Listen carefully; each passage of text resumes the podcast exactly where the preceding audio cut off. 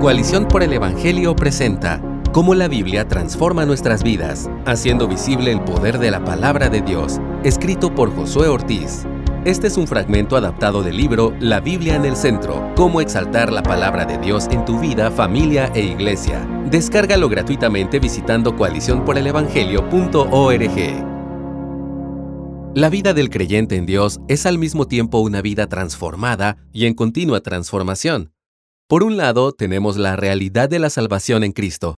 En Él somos nuevas criaturas, como vemos en 2 de Corintios 5:17, y nuestra salvación eterna depende absolutamente de la obra perfecta del Mesías, pues su justicia es ahora nuestra a través de la fe. En ese sentido, nuestras vidas son plenamente transformadas en el momento de la salvación. Hemos pasado de tener un corazón de piedra a uno de carne, dice el texto en Ezequiel 11 del 19 al 20. Tenemos redención y una nueva identidad en Cristo, en las palabras de Pablo, en Efesios 2.6. Por otro lado, nuestras vidas transformadas también están en transformación. ¿A qué me refiero? En Colosenses 1.13 leemos que Dios nos ha librado de la potestad de las tinieblas y trasladado al reino de su amado Hijo esto quiere decir que hay un antes y un después en las personas rescatadas por Jesús. Una vez salvos, Dios nos llama a vivir de manera radicalmente santa en pasajes como Mateo 5:30. También en Juan 15:8 somos llamados a vivir llenos de fruto y, como dice 1 Corintios 10:31, dándole gloria en todo. La misma gracia que nos salvó nos lleva a disfrutar una vida de crecimiento constante y nos infunde el deseo de agradar a nuestro Padre en todas las áreas de nuestras vidas. Los teólogos llaman santificación progresiva a este proceso por el cual un hijo de Dios va siendo formado cada vez más como Cristo y menos como Adán. Pero, ¿cómo ocurre esto?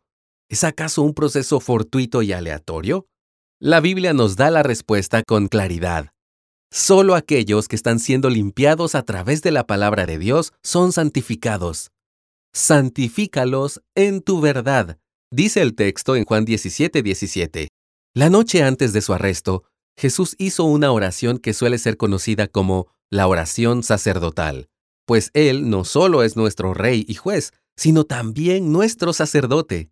En el Antiguo Testamento la labor del sacerdote era mediar entre Dios y el pueblo.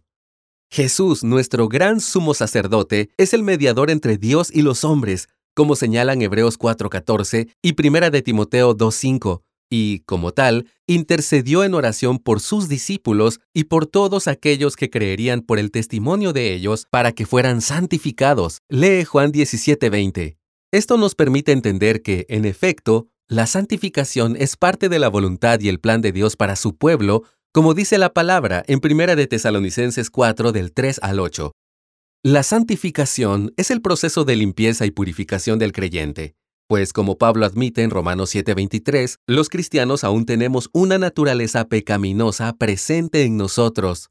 En otras palabras, la santificación es el proceso que Dios diseñó para que sus hijos se despojen del peso del pecado que les estorba en la carrera cristiana. ¿Y cómo podemos ser santificados?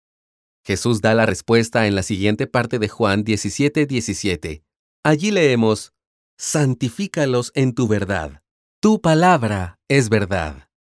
Si la voluntad de Dios es clara, nuestra santificación, el método es todavía más claro, la palabra de Dios. Jesús explica que la manera en que la santificación sucede en nosotros es a través de la verdad, que no es otra que la palabra de Dios. La Biblia es la verdad absoluta de Dios revelada a los seres humanos. No es una de muchas verdades, sino que se presenta como la única verdad. Fuera de la palabra, es imposible ser santificados. ¿Por qué es importante resaltar esto para el proceso de santificación? Porque el ser humano solo puede vivir en plenitud dentro de un marco de verdad absoluta. En otras palabras, el ser humano necesita la verdad de Dios para vivir según el propósito por el cual fue creado. Fuera de la palabra, la vida es vana, vacía y frustrante. Este mundo trata de encontrar sentido en otros lugares, pero nunca lo encuentra. Esto tiene sentido para los cristianos. Cuando la palabra entra en acción en la vida del creyente, todo toma sentido y adquiere propósito, como lo expresa el salmista en el Salmo 119, versículos 103 y 104.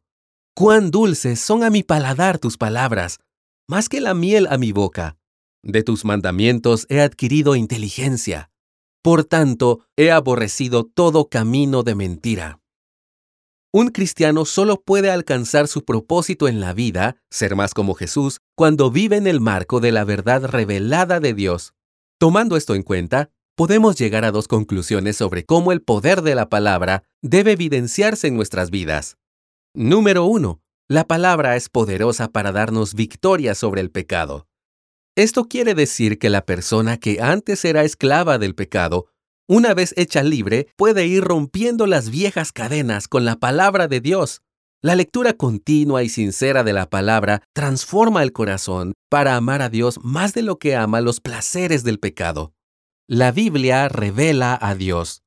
Por eso podemos decir que cuando la leemos, estamos viendo a Dios y, mientras más admiremos su santidad, más seremos como Él.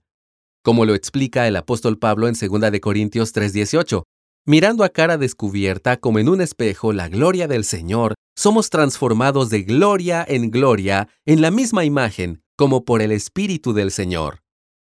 Número 2. La palabra es poderosa para ayudarnos a amar al prójimo.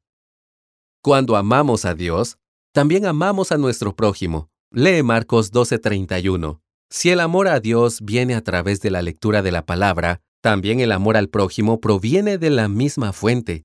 Las escrituras nos impulsan a amar a los demás de forma sincera, sacrificial e incondicional. Ese es el amor verdadero. Amamos como Cristo nos ha amado y, de esa manera, nos convertimos en canales por los cuales el amor de Dios llega a nuestro prójimo, en especial a nuestro hermano en la fe. La palabra nos ayuda a matar nuestro egoísmo y a cultivar amor por los demás, incluso por nuestros enemigos, como demanda Jesús en Mateo 5, del 43 al 48. Esa es la transformación que viene de la poderosa palabra de Dios. Por lo tanto, oremos que el Señor nos conceda poner siempre la Biblia en el centro de nuestras vidas y la Iglesia a medida que conocemos su valor incomparable, a fin de que su poder se evidencie en nosotros para su gloria. Gracias por escucharnos. Si deseas más recursos como este, visita coaliciónporelevangelio.org.